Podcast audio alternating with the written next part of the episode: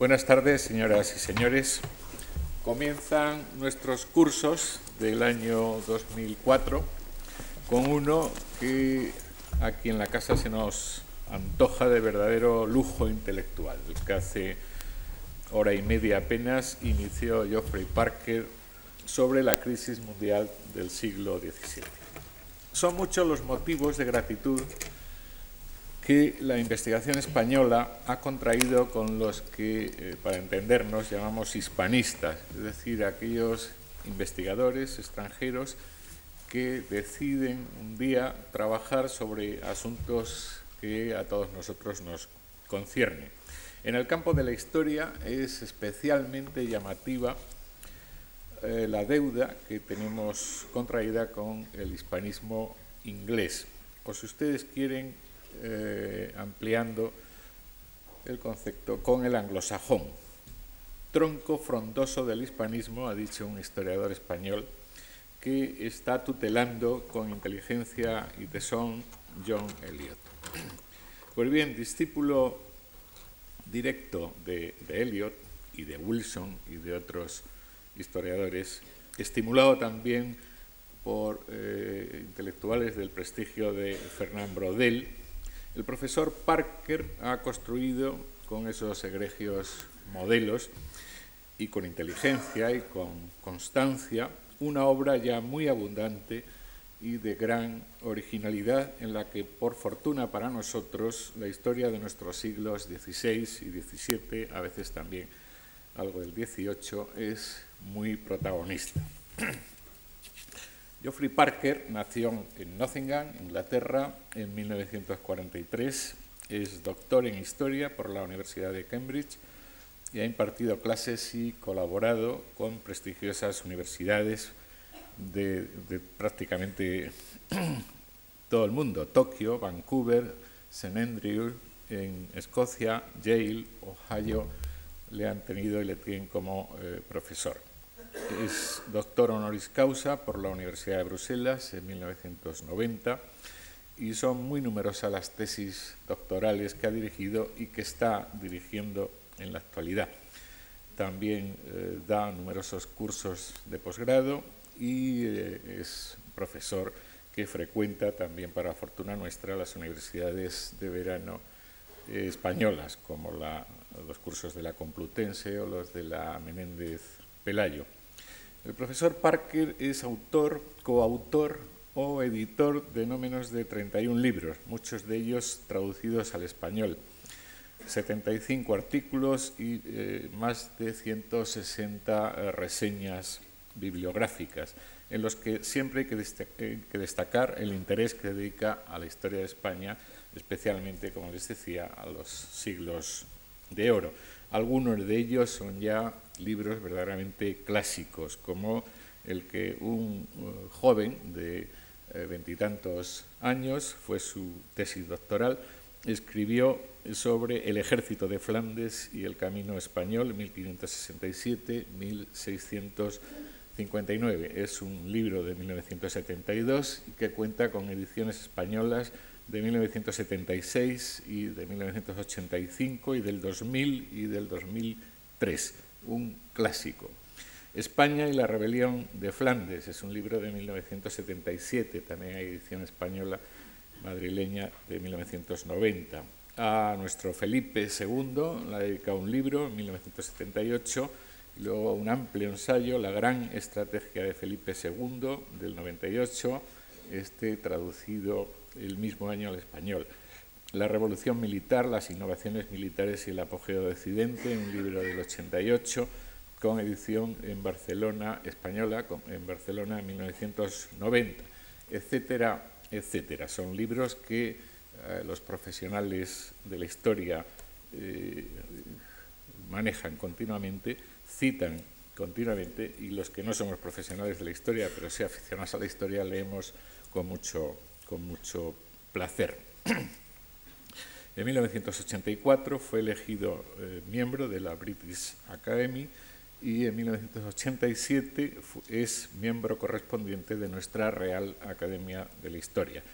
También eh, ha sido eh, laureado en, España con la Gran Cruz del Caballero de la Orden de Isabel la Católica y de la de Alfonso X Sabio. Eh, el premio Samuel Morrison y en el 2000 ganó el John Simon y el Harry Frank Guggenheim, etcétera, etcétera. No quiero quitarles más tiempo para eh, que oigan ustedes a lo que han venido esta tarde, que es el profesor Geoffrey Parker, para eh, quien en este momento quiero eh, dedicar un, agradecimiento muy cordial de la Fundación Juan Mar por haber aceptado nuestra invitación y a todos ustedes también les agradezco su presencia. Muchas gracias. Muchas gracias, querido colega. A principios del siglo XVII, mucha gente se quejaban amargamente de la dureza sin precedente del mundo en que vivían. Pero en 1623, un predicador italiano, secondo Lancelotti, se propuso rebatir a estos pesimistas en un libro intitulado L'Oggi ovvero Il mondo non peggiore ni più calamitoso del passato hoy en día, o de cómo el mundo no es peor ni más calamitoso de lo que solía ser. En primer lugar, identificó 50 engaños, engaños sostenidos por los ogidiani, la gente de hoy en día con el, sentido de quejumbrosos. Luego puso laboriosamente ejemplos de cada categoría los desengaños, una por una, para demostrar que los ogidiani estaban equivocados. Así, por ejemplo, y cito, las mujeres de hoy en día no son más vanidosas de las de antaño. Los príncipes de hoy en día no son más ávaros o indiferentes hacia sus súbditos de lo que eran antes. Y la vida humana hoy en día no es más corta, de modo que los hombres no viven menos tiempo ahora de lo que lo han hecho durante miles de años. Lancelotti dedicó ocho capítulos que abarcaban casi 200 páginas a fenómenos naturales. Analizó estación de Atocha, taquillería central, Okay, I'll put my glasses on now, and you'll be sorry. Bueno, Lancelotti dedicó ocho capítulos que abarcaban casi 200 páginas a fenómenos naturales. Analizó uno por uno noticias recientes de terremotos, de inundaciones, de olas de frío, hambrunas, epidemias de peste, e hizo ver que en el pasado sucesos similares habían sido mucho peores. Según Lancelotti, la vida nunca había sido tan buena, pero hacer valer sus argumentos le llevó más de 700 páginas. Aunque el tenía mucha difusión, Felipe IV poseía un ejemplar y actualmente la Biblioteca Nacional posee siete, y a pesar de publicarse en 1636 una continuación en la que se analizaba la ciencia y la literatura en busca de pruebas de que las cosas no eran peor ni más calamitoso de lo que solía ser, pronto se multiplicaron los hechos que confirmaban la mayoría de los engaños denunciados por Lancelotti. Príncipes avaros y indiferentes hacia sus súbditos provocaron una, una de nuevos impuestos la vida humana se volvió a la vez más corta y más dura, y por encima de todo las hambrunas, las epidemias y los desastres naturales aumentaron notablemente. El pueblo de los Ogidiani crecía. A lo largo de todo el decenio de 1630, los súbditos de Felipe IV protestaban contra las medidas tomadas por su primer ministro, don Gaspar de Guzmán, el conde duque de Olivares. Dado el control, el control que no tengo yo, el condiduque.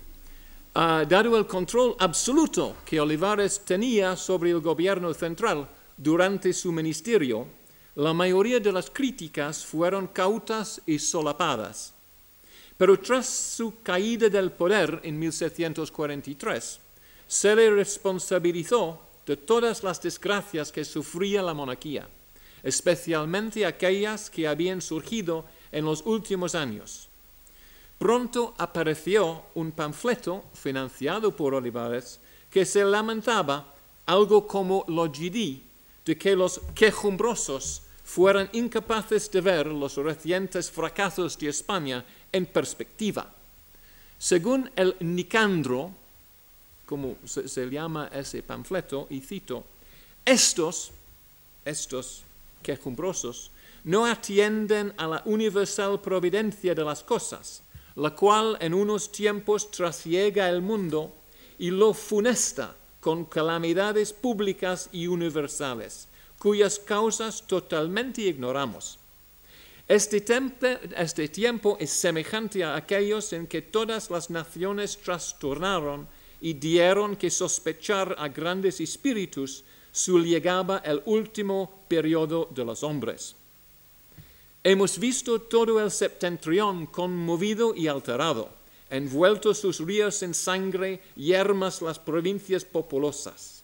A Inglaterra y Irlanda y Escocia ardiendo en guerras civiles.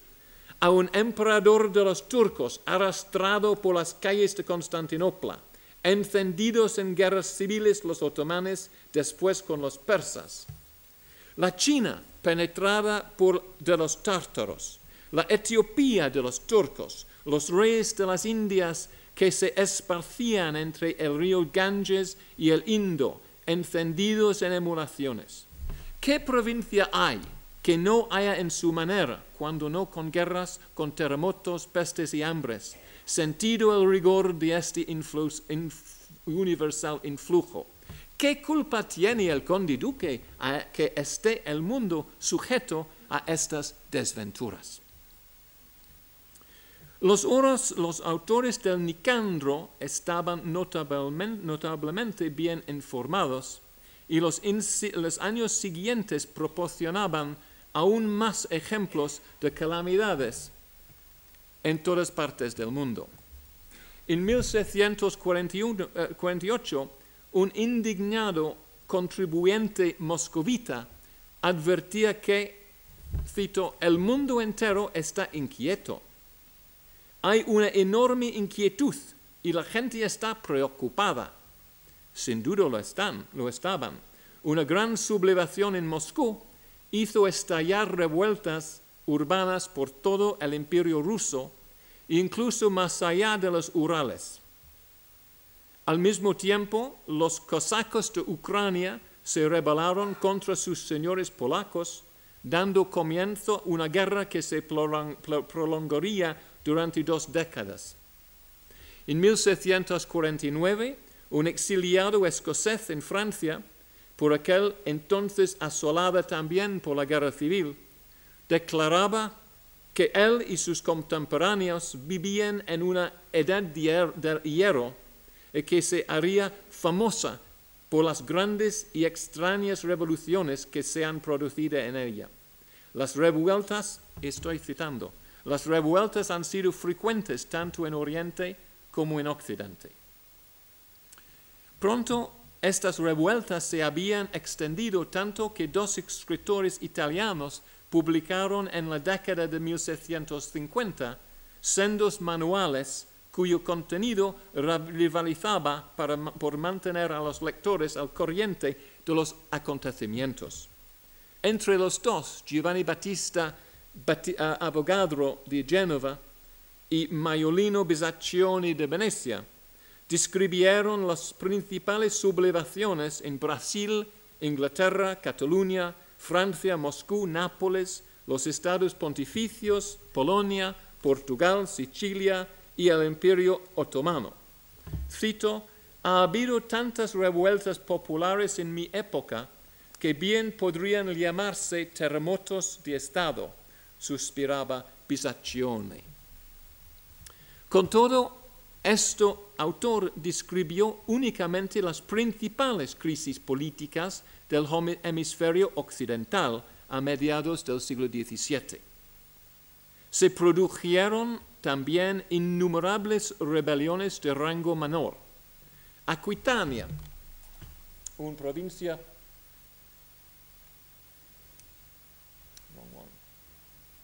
Aquitania está aquí. Aquitania, una provincia francesa de mil millón, un millón cuatrocientos habitantes, fue testigo de más de 200 revueltas entre 1635 y 1648. También proliferaron las guerras. Tropas nacionales y extranjeras se disputaron la mayor parte de Alemania entre 1618 y 1648, la llamada Guerra de los Treinta Años.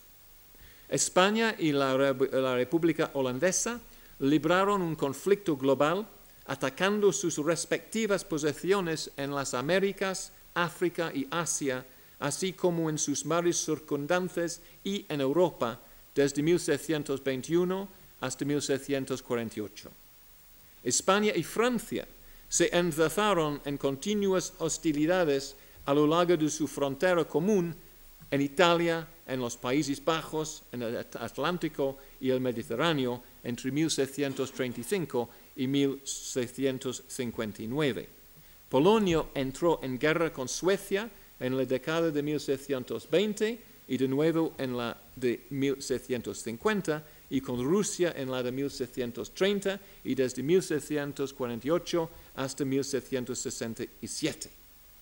El único área del mundo que sufrió tantos levantamientos y guerras como Europa durante mediados del siglo XVII fue China, donde una serie de sequías y cosechas desastrosas, aumentos de las exigencias de impuestos, de incursiones en profundidad de los manchúes por el norte, drásticos recortes en programas gubernamentales y un creciente faccionalismo en la corte, provocaron el caos. En 1600, también en mi, mi, castellano, lo siento. Um, en 1636, un intelectual chino observaba en tono amenazador que, y cito, el desastre ocasionado por los bandidos en el noroeste ya se ha extendido al centro. Solo quedan en pie las ciudades amuralladas Nadie sabe cuántos poblados, ciudades y mercados han sido arrasados por el fuego. Hoy la gente es asesinada por grupos de bandidos. Mañana pueden morir a manos de las tropas gubernamentales. Nadie puede decir cuántos campos han sido abandonados en barbecho por campesinos que huyen del desastre, o en cuántos campos se marchitan bajo el sol cultivos ya sembrados. Ocho años más tarde, en 1744, el emperador acabó suicidándose cuando grupos de bandidos, tras ocupar la mayor parte de su imperio, se apoderaron de su capital. Esto desató una avalancha de catástrofes mucho peor. Los bandidos se dirigieron hacia el norte a, enfrentarse con las fuerzas leales a los Ming desplegadas en contra de los manchúes. El comandante de los Ming propuso a los manchúes que le ayudaran a derrotar a los bandidos, lo cual hicieron. Pero entraron después en Pekín y hicieron un llamamiento a toda China para que reconociese a sus líderes como la legítima nueva dinastía imperial, los Qing. Imponer su autoridad sobre el país entero les llevaría una generación y provocaría destrucción y muertes en grados incalculables. Ha escrito una historia de chino, según mis prudentes estimaciones, durante las décadas de 1740 y 1750, las áreas de tierra cultivadas se redujeron en alrededor de un tercio en comparación con el final de la era Ming y las pérdidas demográficas fueron casi iguales. Aunque ninguna otra zona del mundo parece haber padecido trastornos políticos, económicos y sociales a esta escala, pocas salieron de mediados del siglo XVII completamente ilesas. En Estambul, en 1722, y de nuevo en 1748, unos rebeldes asesinaron al sultán otomano. En la India, entre 1727 y 1730, una de las peores sequías de que se tiene constancia mató a más de un millón de personas en Gujarat. Se produjeron más hambrunas en el subcontinente a principios de la década de 1740 y durante la mayor parte de la de 1750 un conflicto de secesión en el imperio Mughal provocó una atroz guerra civil. En Japón, a consecuencia de varias malas cosechas, estalló una importante rebelión en la isla meridional de Kyushu,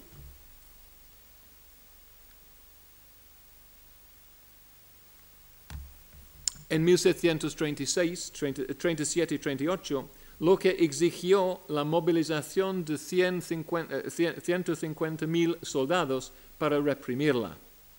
En el archipiélago indonesio, que padecía entonces la sequía más larga de su historia, los holandeses exterminaron prácticamente a los habitantes de las islas de Banda en la década de 1720 y asolaron las Molucas en la de 1750. La generalizada ruina provocada por estas fuerzas humanas y naturales llevó a algunos contemporáneos a temer que la civilización tal y como era conocida podía desaparecer de la tierra. En 1651, Thomas Hobbes, de Inglaterra, entonces un exiliado eh, de la guerra civil inglesa, acogida en Francia, efectuó una refutación particularmente gráfica eh, de la eufórica visión de Secondo Lancelotti en la generación anterior. Lancelotti en lo GD reclamía que el mundo no es peor ni más calamitoso de lo que solía ser, pero en el Leviathan, publicado por Hobbes en 1751, se puede leer y cito, no hay lugar para la industria, pues los frutos de esto, de esta son inciertos, y por, consiguiente no hay cultivo de la tierra, no hay navegación, ni uso de las mercancías que pueden importarse por mar. No se construyen edificios espaciosos, ni hay maquinaria para mover y remover cosas pasadas no hay conocimiento de la faz de la tierra. No hay seguimiento, seguimiento del tiempo. No hay arte ni letras. No hay sociedad. Y lo que es peor de todo, domina un constante temor y peligro de muerte violenta. Y la vida del hombre se muestra solitaria, pobre, asquerosa, brutal y corta. ¿Qué debemos hacer con estas contradicciones, estas contradictorias fuentes? ¿Debemos aceptar el optimismo de Lancelotti y decir crisis? ¿Qué crisis? La reacción bushista. ¿O hemos de suscribir la opinión de Hobbes y del Nicandro de que el problema era muy grave y mundial? Por cierto, la pura coincidencia no puede dar cuenta de tantos brotes simultáneos de violencia y revolución alrededor del globo terrestre. Entonces, ¿cuáles fueron sus causas y por qué afectó a algunas zonas mucho más que a otras? La crisis mundial de mediados del siglo XVII no es la única catástrofe global conocida una todavía peor centrada en la peste negra se produjo a mediados del siglo XIV. Pero el del siglo XVII fue la primera en quedar abundantemente documentada a nivel mundial. Para explicarla, sugiero y continúo a sugerir en las ocho ponencias la existencia de un proceso compuesto de cuatro factores. Primero, un repentino episodio de enfriamiento global que colocó muchas zonas, pero no todas, de un planeta superpoblado bajo una extrema tensión. Segundo, el desmoronamiento del régimen demográfico predominante bajo estas variadas tensiones.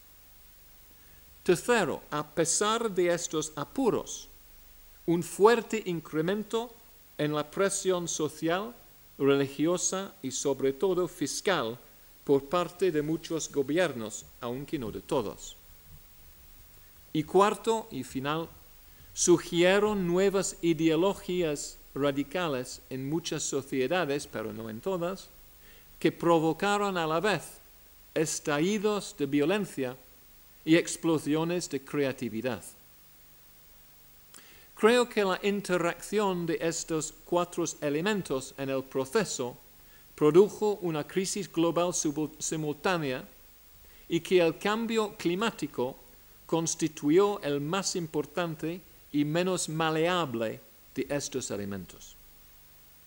No planteo aquí un argumento determinista, según el cual las fuerzas de la naturaleza aplastaron inexorablemente a los agentes humanos.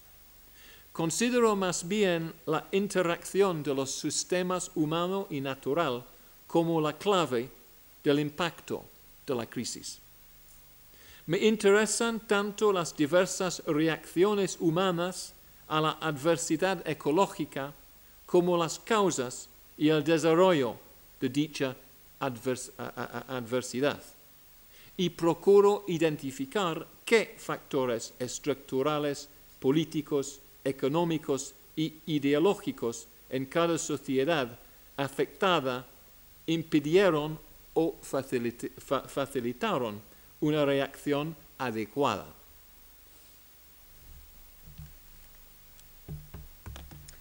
Este es el emperador chino Kangxi, que recogía personalmente informes meteorológicos a fines del siglo XVII.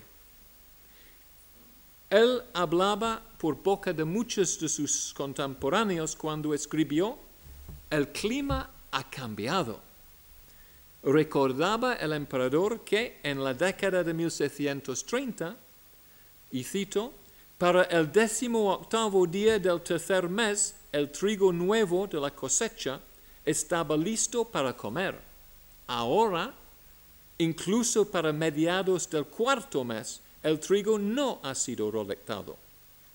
También me he enterado de que en Fujian, donde nunca solía nevar, desde el comienzo de nuestra dinastía lo ha hecho. Su Majestad estaba muy bien informado. Trece condados de Fujian informaron acerca de heladas o nevadas en la década de 1630. En el norte de China, 1640 parece haber sido el año más seco registrado durante los últimos cinco siglos, mientras que el año 1649 a 50 parece haber sido el más frío de que se tiene noticia, tanto en el norte como en el este de China. En Shanghai, aunque las autoridades instalaron comedores de beneficencia, y cito de una crónica, el sonido de los lamentos se escuchaba toda la noche en todas direcciones, y ninguno de los que lo escuchaban dejaba de llorar. El aire viciado se esparcía como el vapor, y los transeúntes se tapaban las narices. Mendigos muertos de hambre se desplomaban en el sitio y había cadáveres por todas partes. A las afueras de la ciudad, desde el invierno hasta el verano siguiente, en los caminos yacían los cadáveres uno encima de otro. El década de 1640, que fui testigo de estas condiciones meteorológicas, eh, también lo fui de los mayores levantamientos políticos en la larga historia de China, la transición de los Ming a los Qing. En las islas Filipinas llovió tan poco en 1742 que los cultivos de arroz no pudieron sembrarse y menos aún cosecharse. Por su parte, en Java, la cosecha de arroz fue muy pobre tanto en 1741 como en 1742 y muchas partes de Japón sufrieron también hambrunas en esos mismos años. En la isla de Kyushu, en el sur subtropical del archipiélago, en octubre de 1741, los comerciantes holandeses en Nagasaki observaron que, cito, todos los días llegan noticias de que se ha destruido la cosecha de arroz por las constantes lluvias. Nueve meses después les llegó información de que incluso en Osaka, el pósito central de arroz, los precios de los alimentos habían subido tanto que, cito, el hombre mediano no puede mantenerse a sí mismo, a su mujer y a sus hijos, por lo que mucha gente muere de hambre.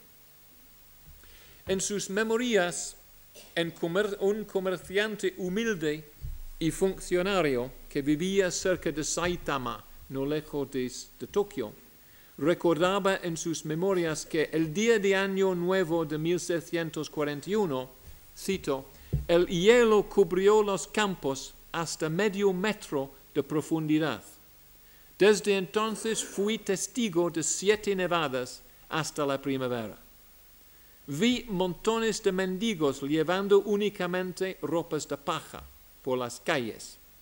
Y el año próximo, 1742, recordaba el mismo, se decía que entre 50.000 y 100.000 personas murieron de hambre en Japón.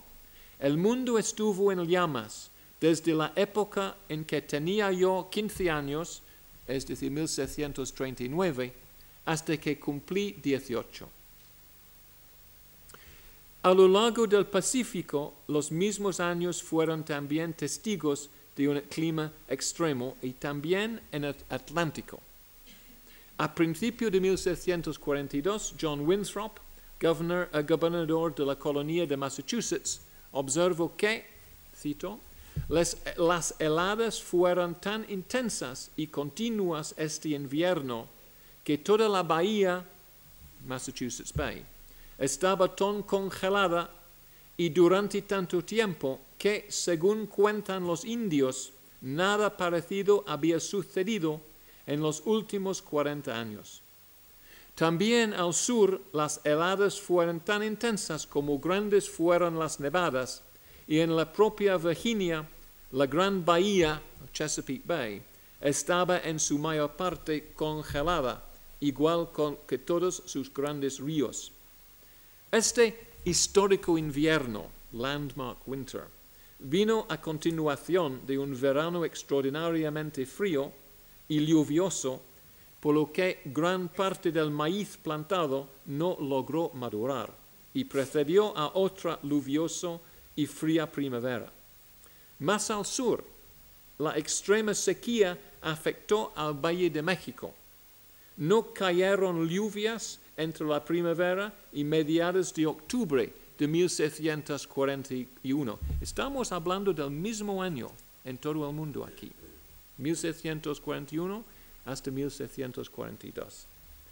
En el Valle de México, esa sequía destruyó las cosechas y provocó una considerable escasez de alimentos. La falta de lluvio en el verano siguiente elevó el precio del maíz, el cultivo básico, a niveles de hambruna. El clero de la Ciudad de México sacó los dos años en procesión a la Virgen de los Remedios para implorar la intervención divina y evitar que todos muriesen. Otras zonas del hemisferio norte también sufrieron apuros en estos años. El nivel estival medio del Nilo, que refleja las precipitaciones en África Oriental, alcanzó su punto más bajo en 1641. De vuelta en Europa, para terminar este informe global de un año de desastres climatológicos, en 1641 el Rin, el río Rin, alcanzó a su paso por Basilea su nivel más alto jamás registrado.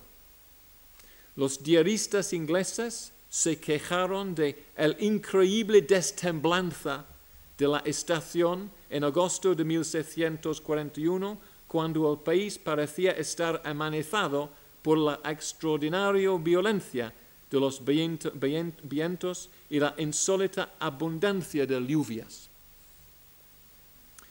Desgraciadamente, para quienes vivían entonces, estos incidentes climatológicos extremos de 1641 y 42 no vinieron solos.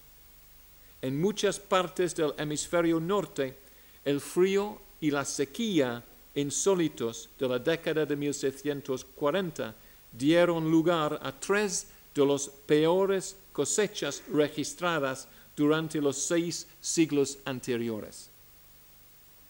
Las reconstrucciones modernas de la climatología alpina indican una temperatura media de un grado centígrado menos y en marzo dos grados menos en la década de 1740 que en la de 1630. En el otro extremo de Eurasia, estudios de áreas montañosas de China sugieren que ahí esta diferencia fue en promedio más de un grado en el oeste y por encima de dos grados más fría en el noroeste. Es importante subrayar lo de en promedio, puesto que algunos años en concreto quedan por debajo, quizá muy por debajo, de la norma. La combinación de cambios inequivocadamente perjudiciales, más sequías, inundaciones y otros sucesos climatológicos extremos, combinados con veranos generalmente más fríos y lluviosos y inviernos más duros, ha llevado a historiadores y estudiosos de la climatología a hablar de este periodo como la pequeña edad de hielo, la cual alcanzó su mayor intensidad entre 1620 y 1670. Pero, ¿qué la causó? Naturalmente, los perplejos contemporáneos trataron de identificar el comienzo y las causas de la crisis política, economía, social y climatológica en que estaban inmersos. En 1641, el jesuita español Raimundo Maguisa que consignó minuciosamente datos relativos a la erupción simultánea de tres volcanes en las Filipinas, realizó extensas conjeturas sobre si acaso la divina providencia nos quiere significar alguna cosa, como es avisarnos de algún castigo venidero tan merecido por nuestros pecados.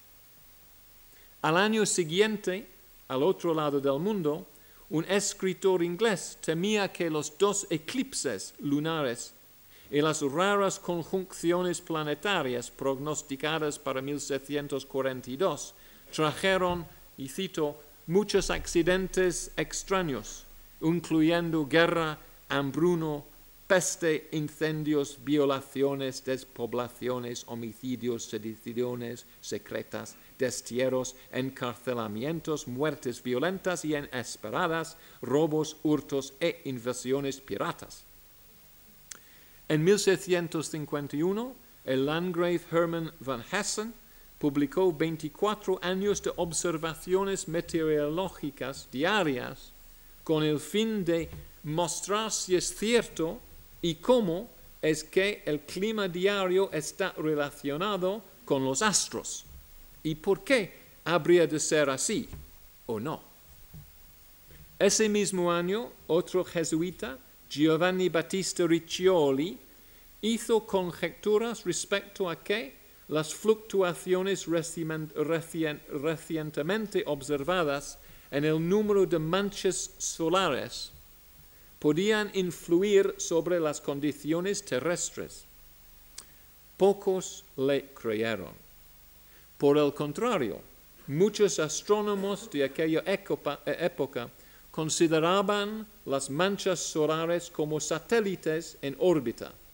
Un astrónomo francés las llamó estrellas borbonas por la dinastía que reinaba en su país, mientras que su colega en los Países Bajos españoles, naturalmente, las bautizó estrellas austriacas por la misma razón. Ahora sabemos, sin embargo, que únicamente el jesuita Riccioli estaba en lo cierto. Casi todo el mundo da por supuesta la constancia o en su defecto la regularidad del comportamiento del Sol.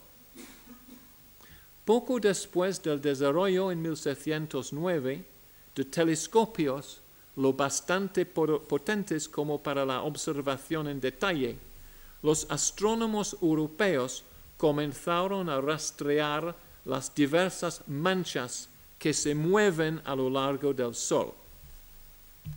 En 1626, el jesuita alemán Christopher Scheiner observó y registró por primera vez un máximo de manchas solares.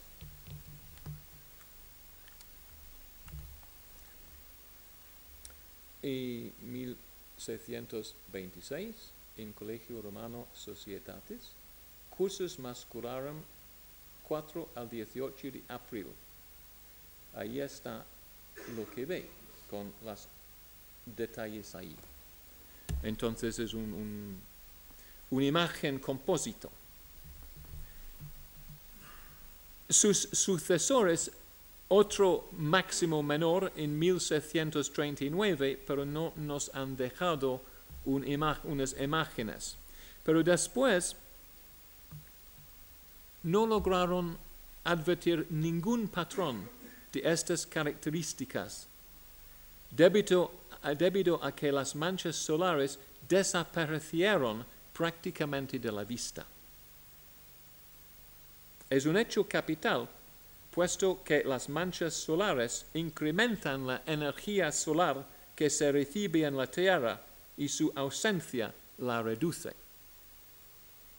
Entre octubre de 1742 y octubre de 1744, Johannes Hevelius de Danzig realizó ilustraciones diarias del Sol que registraban la localización precisa de todas las manchas, exactamente como, había hecho Scheiner 20 años antes.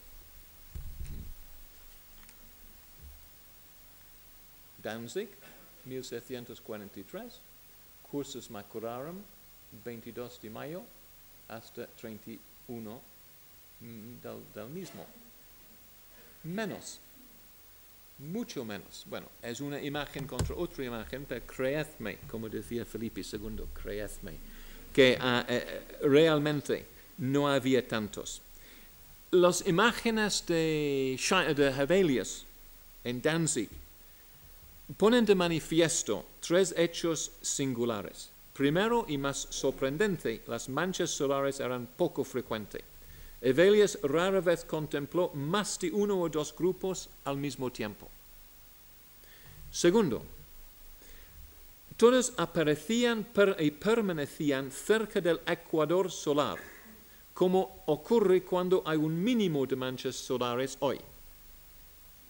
Tercero, el ecuador del Sol rotaba a una velocidad bastante mayor de lo que lo hacía en la época de China y lo que hace ahora. En conjunto, indican con claridad una reducción de la energía solar. Y inmediatamente después de este, estas imágenes de Hevelius, los manchas desaparecieron prácticamente totalmente. Entre 1745 y 1715 aparecieron menos manchas solares que en un solo año del siglo XX. Tengo otra imagen poco complicado. Estos aquí son los números de las manchas solares. Se ve un poco máximos y suponemos mínimos, pero lo que es seguro es que no había entre 1745 y 1715, el reinado del rey Roi Soleil en Francia, pobrecito Luis XIV. Pero ahora tenemos como hoy el, uh, modelo de los 11 años, el ciclo de los 11 años. Pero no había manchas solares en esa época. Un hecho muy importante, muy curioso. Al igual desaparecían durante este periodo la aurora, aurora, aurora boreales, producida cuando particulares con carga procedentes del Sol interactúan con el campo magnético terrestre. Después de 1740, también se volvieron poco frecuentes. Tanto es así que cuando Edmund Halley, astrónomo de la corte inglesa, les contempló en 1716, escribió un artículo erudito describiendo el fenómeno, pues era la primera vez que ha visto la aurora boreales en casi 50 años de observación. Del mismo modo, la brillante corona visible hoy en día durante un eclipse solar total también desapareció descripciones y imágenes efectuadas por astrónomos entre las décadas de 1740 y 1700 solo mencionan o, eh, designan un pálido anillo de luz tenue, rojizo y delgado en torno a la luna. La energía del Sol parecía haber disminuido, una circunstancia normalmente asociada en la Tierra a una reducción de la temperatura en la superficie y a un creciente número de tormentas tropicales, un monzón débil y episodios más violentos relacionados con el fenómeno llamado el niño. A pesar de todo, el deterioro del clima global se inició algo antes de la visible reducción de las manchas solares, auroras y coronas.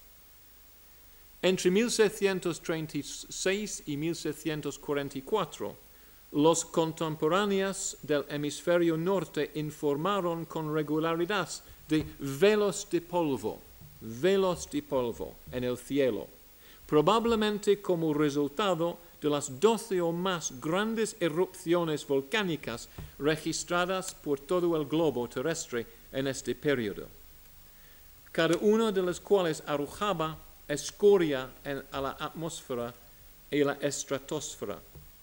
Así, en febrero de 1740, en Chile, el volcán de Villarica, y cito de en crónica de un jesuita o valle, el volcán comenzó a arder con tanta fuerza que arrojaba de dentro peñascos y grandes montes encendidos. Fue tanta la cantidad de la piedra que arrojó el volcán y tan encendida y tanta la multitud de ceniza ardiendo que cayó en el río, que ardían las aguas de manera que cocieron cuanto pescado había en él. Menos de un año después, al otro lado del Pacífico, Raimundo Maguisa, informó de que una guarnición española en las Filipinas escuchó artillería y arquebusaría durante tiempo tan prolongado que temían que sus enemigos hubiesen emboscado un convoy en la zona. Pero pronto se dieron cuenta que el ruido provenía, por el contrario, de un volcán.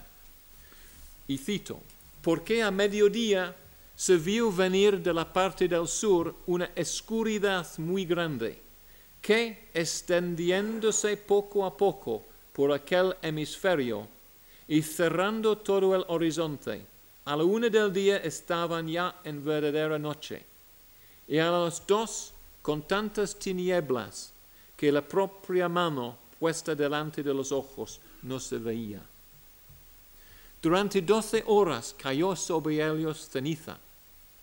Algunos barcos españoles que navegaban cerca del lugar de la erupción, el Monte Parca, ningún parentesco conmigo, un Monte Parca en Mindanao, también, y cito, se vieron en tan espesas tinieblas y horrible oscuridad que entendieron era llegado el día del juicio. Comenzó a lloverles tanta piedra, tierra y ceniza que se vieron en peligro los bajeles y fue necesario suceder luces y alijar muy aprisa la pesada carga de tierra y ceniza.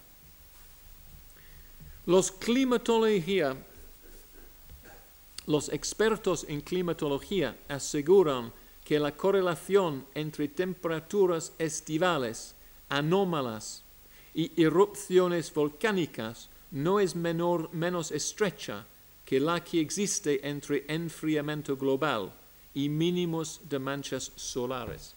Y lo explico a través de este uh, uh, día. Aquí tenemos, como digo, el número de manchas solares. Aquí tenemos un índice de volcanes registrado en uh, el polo ártico. Y se ve esta concentración de volcanismo alrededor de 1740. Y aquí tenemos la temperatura promedio estival de esos años, estimado de otras fuentes. Y se puede ver que los mismos años, entre eh, hacia 1640, coinciden con estos. Pero un poco antes de desaparecer, los manchas solares. Entonces los dos factores me parece haber tenido una influencia. Me parece que a mediados del siglo XVII estos dos fenómenos climáticos interactuaron y se reforzaron el uno al otro.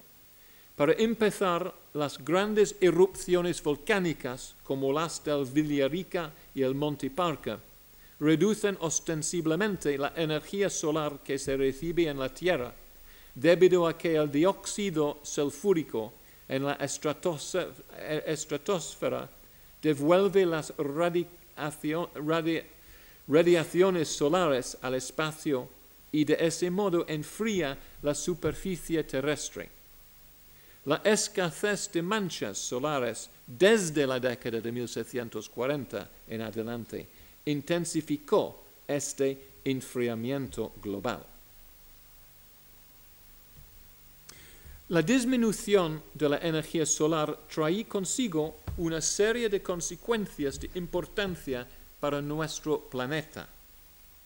Recientes simulaciones del clima global ponen de manifiesto que incluso una leve reducción en la luminosidad del Sol ocasiona un enfriamiento sobre Europa y Norteamérica de 5 a 10 veces superior, debido a un cambio de dirección de los vientos atmosféricos y mayor frecuencia de incidentes extremos, como temperaturas mucho más frías o sequías de mucha mayor duración. Aquí hay una... Mm, como se dice, reconstrucción del clima global en el siglo XVIII, que es más o menos el de nuestros días, y el siglo XVII. Más frío, más caliente. Una área de, eh, caliente en Greenland, normal en Europa y Canadá, claro, muy frío centro de las Américas, América Central, normal, pero en el siglo XVII muy diferente. Mucho más frío sobre Europa y sobre América Central. Mucha diferencia, mucho más, mu- mucho más ah, ah, ah, frío, más fresco en el siglo XVII. Y especialmente en el norte, el más, en el Ecuador no hay tanta diferencia, pero al norte mucho más diferencia. Entonces, eh, un efecto exagerado al norte y se dice 5 a 10 veces superior. Por encima de todo, el fenómeno potencia el, el fenómeno potencia el movimiento de masas calientes de agua en el interior del Océano Pacífico tropical, el efecto conocido como el Niño, que provoca fuertes anomalías en las precipitaciones en torno al Pacífico y mucho más allá. De hecho, las fluctuaciones del niño constituyen una de los principales determinantes del clima alrededor del globo. Se, regis- se registraron episodios de El Niño en 1730, 1735, 40, 41, 47, 50, 52, 55, 61. Y cada uno con- coincidieron todos con informes generalizados en todas partes del mundo sobre condiciones atmosféricas fuera de lo normal, especialmente sequías e inundaciones. Como ya se ha señalado, los de 1740 y 41, por lo menos, coincidieron asimismo con grandes erupciones volcánicas a ambos lados de la cuenca del Pacífico y incidentes extremos en todas partes del he- hemisferio norte. Sin embargo, los historiadores no pueden culpar a El Niño de todo. You can't blame it all on El Niño. Algunos climas regionales son sensibles a El Niño, otros, pese a ser contiguos, no. Por ejemplo, en África, Eastern Cape, el sudoeste, sudeste, es relacionado, sequías relacionadas con el Niño, pero el Western Cape, el sudoeste, no. Sin embargo, la huella global, the global footprint, de El Niño casi siempre incluye dos regiones, especialmente América Central, Perú, Bolivia, el norte de Chile, y al otro lado Indonesia, estas partes del suroeste, China y Australia. En los años de El Niño había sequía en esas regiones. Y segundo, también sequías en Etiopía y en el noreste de India. Estos están fu- fuertemente asociados, aunque no exclusivamente, con episodios de El Niño. Por último, del mismo modo que la reducción de energía solar parece acentuar más y más intensamente los episodios de El Niño, episodios tan violentos de El Niño pueden acentuar un incremento de la activi- actividad volcánica en torno al Pacífico. En años normales, el nivel del Pacífico alrededor de Indonesia se encuentra más de 2 centímetros, más de 2 centímetros más alto que en la costa de América. Pero en los años de El Niño, esos niveles se invierten. El movimiento de volúmenes tan inmensos de agua impone una presión enorme sobre las fallas entre las placas tectónicas terrestres situadas en los límites del Pacífico, donde se localizan muchos de los volcanes más activos y por esa razón puede desencadenar erupciones. Esto cierra un ciclo fatídico. La reducción de energía solar aumenta el riesgo de más y más violentos episodios de El Niño que provocan más erupciones volcánicas que a su vez reducen aún más la energía solar que se revive en la Tierra. Estos tres fenómenos naturales se produjeron con extraordinaria frecuencia en la década de 1740, años que fueron también testigos en la Europa occidental del estallido de las rebeliones en Cataluña, Portugal, Escocia, Irlanda, Inglaterra, Nápoles, Sicilia, Rusia, Ucrania y todos esos otros descritos por Virago Abogadro y Bisaccione. Quizás para algunos de ustedes todos estos indicios de enfriamiento global, por muy convincentes que sean, pueden parecer relativamente insignificantes. Una caída de solo uno o dos grados centígrados en el promedio de temperaturas estivales comparada con quizá 5 grados de mayor enfriamiento en una plena glaciación. Hello, to me. Un avance de los glaciares solo una quinta parte mayor que el de la última glaciación. No obstante, como ya he mencionado, una caída en conjunto de uno o dos grados en temperaturas medias refleja una mayor frecuencia de episodios de frío más intensos, mientras que cualquier reducción de la energía solar se ve sumamente magnificada en las zonas templadas donde, al igual que hoy, en el siglo XVII vivía la mayoría de la población mundial.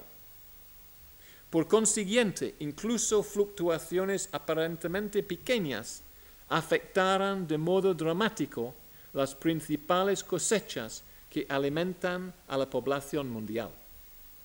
Así en las zonas arroceras de China, una caída de medio grado centígrado en la temperatura media primaveral hace que se atrase la última helada en 10 días mientras que una caída de 0,4 grados en la temperatura media otoñal hace que se adelante la primera helada el mismo número de días. Cualquiera de ambos basta para destruir toda la cosecha en los campos. Incluso sin heladas, fuera de temporada, una caída de 2 grados durante la época de germinación reduce las cosechas de arroz entre un 30 y un 50% eh, y rebaja en 400 metros de altitud a la que el arroz crece óptimamente. En zonas productores de cereales, una caída similar en la temperatura media estival reduce la época de germinación en tres o cuatro semanas y hace disminuir las cosechas hasta en un 15%. También rebaja la altitud máxima a la que madurarán las cosechas en unos 150 metros. Al igual que con el arroz, un largo invierno con nevadas prolongadas reduce asimismo las cosechas de trigo.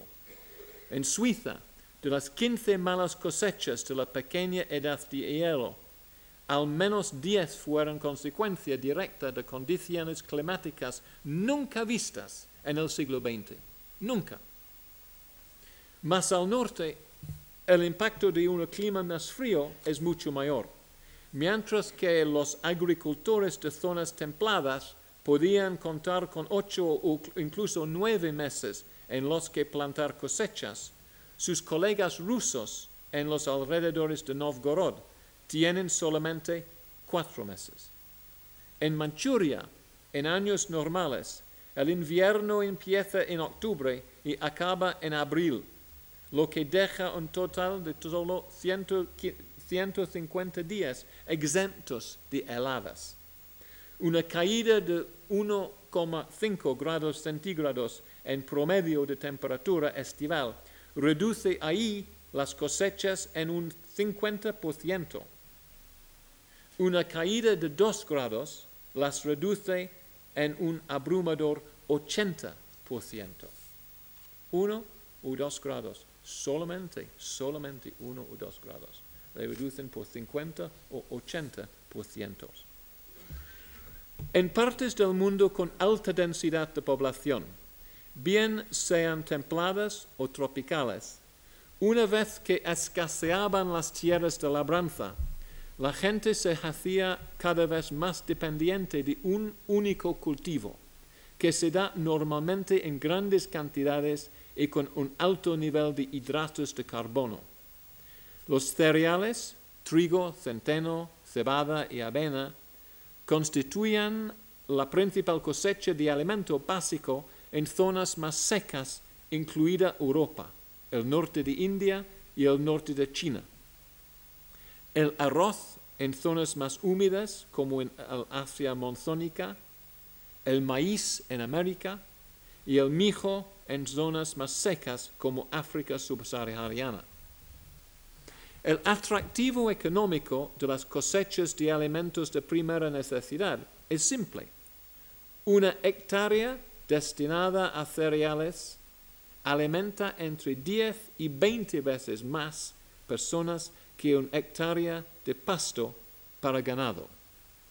Además, con la misma cantidad de dinero, normalmente pueden comprarse 5 o 6 kilos de pan, pero solo medio kilo de carne. El atractivo de arroz es incluso más impresionante. Una hectárea sembrada con arroz produce dos o tres veces más cantidad de grano que una hectárea sembrada con trigo, maíz o mijo. Estas proporciones aseguraban que las comunidades plantaran cosechas de alimentos básicos en todas partes donde fuera posible. En Europa sembraban trigo y centeno en el otoño, en las tierras más fértiles, y cebada y avena después del invierno en otras tierras. Estos cultivos proporcionaban no solamente pan, sino también un añadido para las sopas y el ingrediente básico para la cerveza.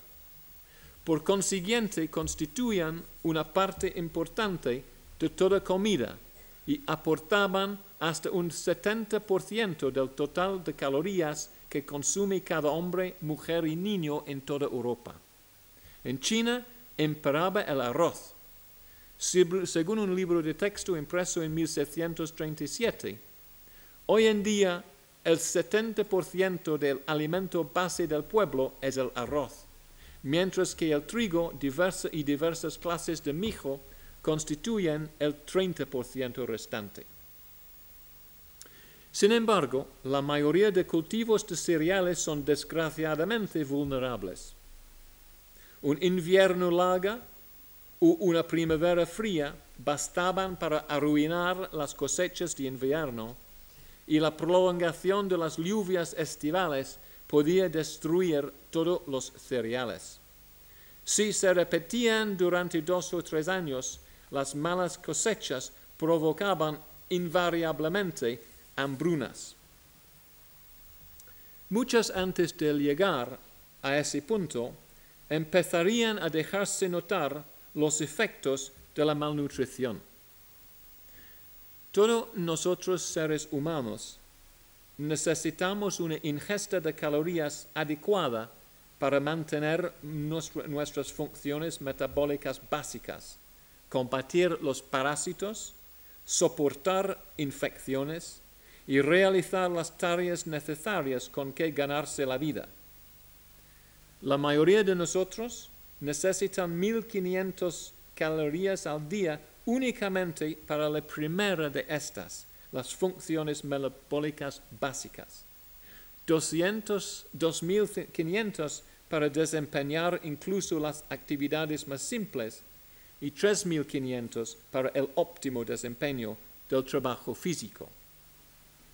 Las modificaciones en la ingesta de calorías pueden acarrear consecuencias dramáticas.